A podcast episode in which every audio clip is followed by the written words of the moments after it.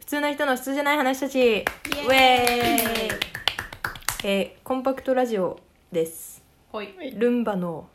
逆襲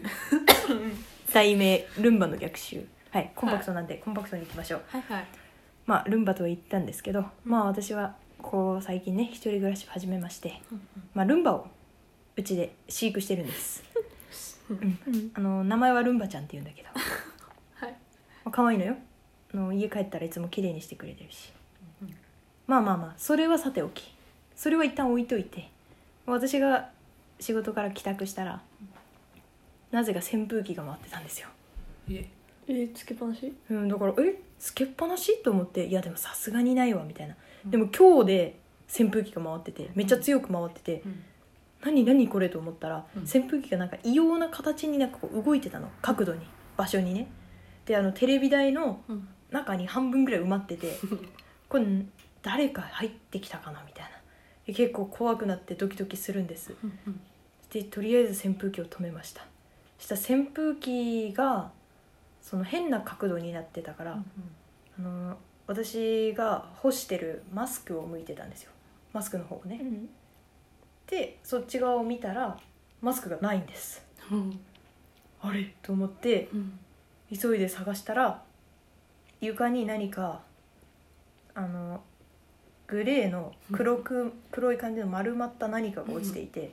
若干薄暗くなってたからよく見えなかったんだけど何これこの前靴下忘れたかなみたいなうんどっかと思って慌てて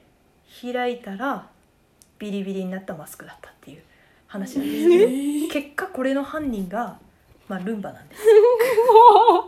私いつも10時にタイマーをかけててはいそのルンバが10時になったら活動を開始するんですようちの家の中をね、うんうんしてあいつ強力だからうん扇風機に乗り上げてスイッチオンしやがってうんそんな力あるんですかそうメンバ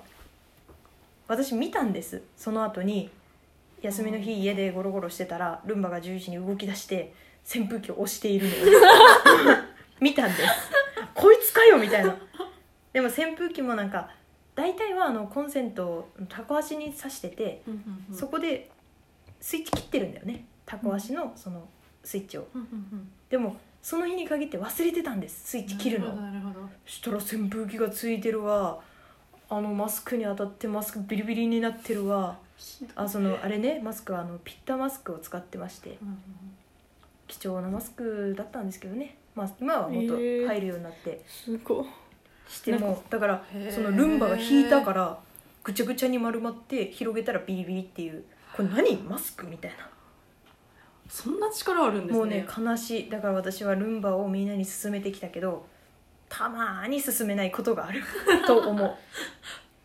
へえまあそういうそれだけの話なんだけど